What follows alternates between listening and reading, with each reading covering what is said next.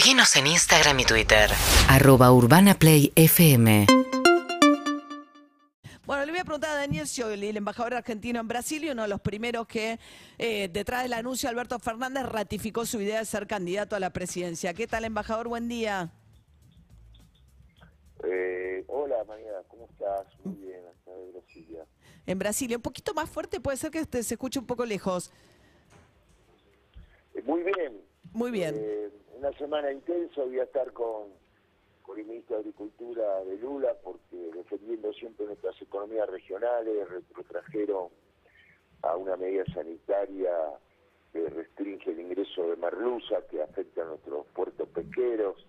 También tenemos un tema con el aceite de oliva que me lo plantearon los productores la semana pasada y en, en Curitiba, cuando vino Came con una gran delegación. Y después tenemos un objetivo que es la exportación de almendra entera que nos abra en este sector también que está en distintas economías regionales de Cuyo, Córdoba, en fin, este Catamarca, también Río Negro, San Luis. Es decir, el eje siempre es el mismo, producción, trabajo, como mañana en el marco de la Feria Autoparte más grande de Latinoamérica. Va a tener una foto con 51. Kisilov, ¿no? Va, va Kisilov para ahí. foto, son cosas de gestión.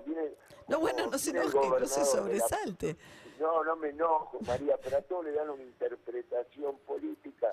Yo reci- eh, acompaño, como lo vengo haciendo el primer día de mi gestión, a los intendentes, a los empresarios. Bueno, donde ¿puedo volver a la oportunidades por el trabajo que ¿Puedo volver a la pregunta Mañana- original?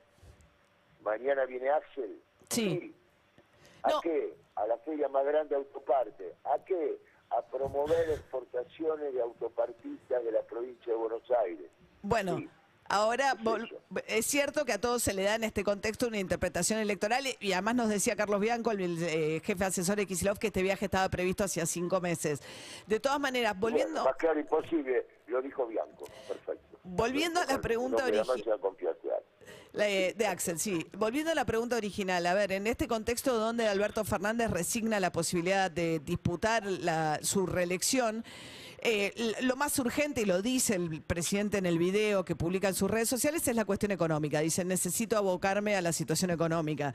Con la inflación del 7,7, la inestabilidad financiera y el número de abril que no sabemos a dónde va a llegar, la pregunta es, ya como precandidato a la presidencia, ¿Esto requiere un plan de estabilización y está en condiciones de hacerlo Alberto Fernández o hay que esperar ocho meses para que alguien con otro caudal político pueda frenar las expectativas de inflación y de devaluación incluso?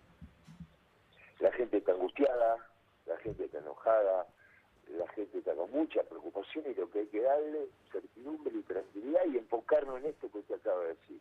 Que lo expresó el presidente y lo está llevando adelante el ministro de Economía. Y yo busco ayudar desde aquí, esa es la prioridad. La prioridad no son cuestiones políticas, electorales, ya habrá tiempo para el inicio de las campañas. Nosotros nos ocupamos día a día. Y yo estoy Está bien, pero ¿cómo se hace con la que inflación? ¿Qué, ¿Cómo, cómo, ¿Cómo se- hace con la inflación? cómo- sí. eh, la recomposición de la reserva es uno de los grandes objetivos para aumentar la oferta de bienes y servicios. Bueno, pero Buscar, la ahí sequía el mediante esos... Tiene un rol, el fondo tiene un rol, porque acá hubo desfasajes que hay que atender y cuidar de emergencia.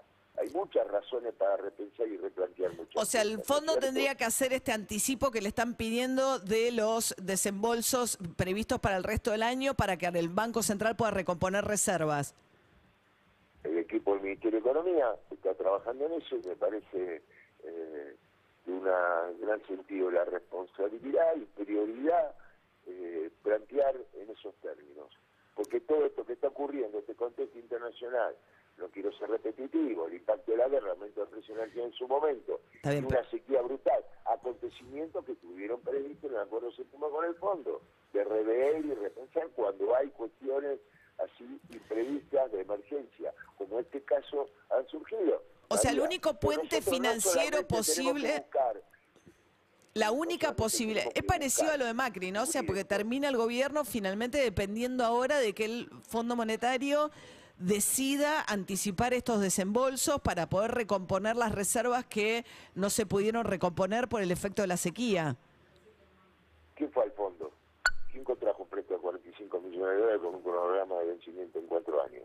Nosotros estamos buscando reconstruir el tejido productivo, recomponer las reservas, poner en marcha obras estratégicas como el gasoducto, como promover las inversiones en minería del norte, para que Argentina tenga dólares y que podamos aspirar en mediano y largo plazo a cancelarle la deuda con el Sí, está bien. Lo que pasa que eh, Alberto Fernández recibe 50% de inflación y está en más de 110.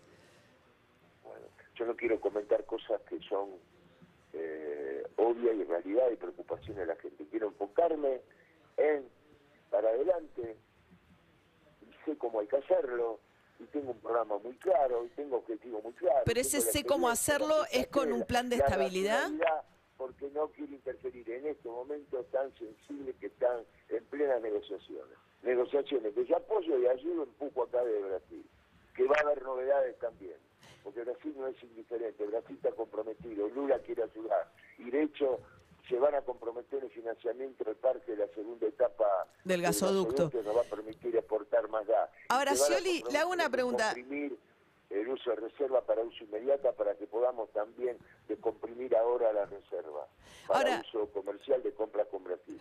El fin de semana hubo un cruce de con Sergio Chodos planteando que economistas de la oposición, Hernán Lacunza, entre otros, que fue el último ministro de Economía de Macri, están intentando boicotear las gestiones de Massa y su equipo económico para lograr justamente esto que estamos conversando, que es el anticipo del fondo.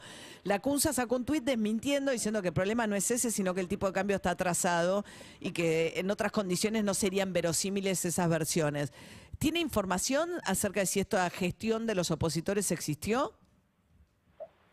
No tengo gestión, pero eh, yo soy un hombre de una gran experiencia, un hombre muy informado y está ahí, en el corazón, en Washington, donde se discuten estas cosas, ¿no? Así que por algo lo debe haber dicho.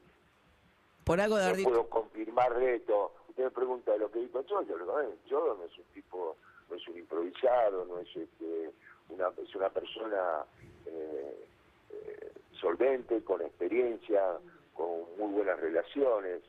Eh, y yo pido responsabilidad, prudencia, ¿no? Mm. Porque también el mundo no solamente se está mirando a lo, a lo sino a la oposición. Y sí. Entonces pensemos primero en Argentina, en nuestra estabilidad, que es funcionar a todo, a todo el conjunto del país, a los que pensando en los intereses argentinos. Es conveniente no agitar más incertidumbre de la que ya hay en especial cuando se están llevando adelante negociaciones tan sensibles.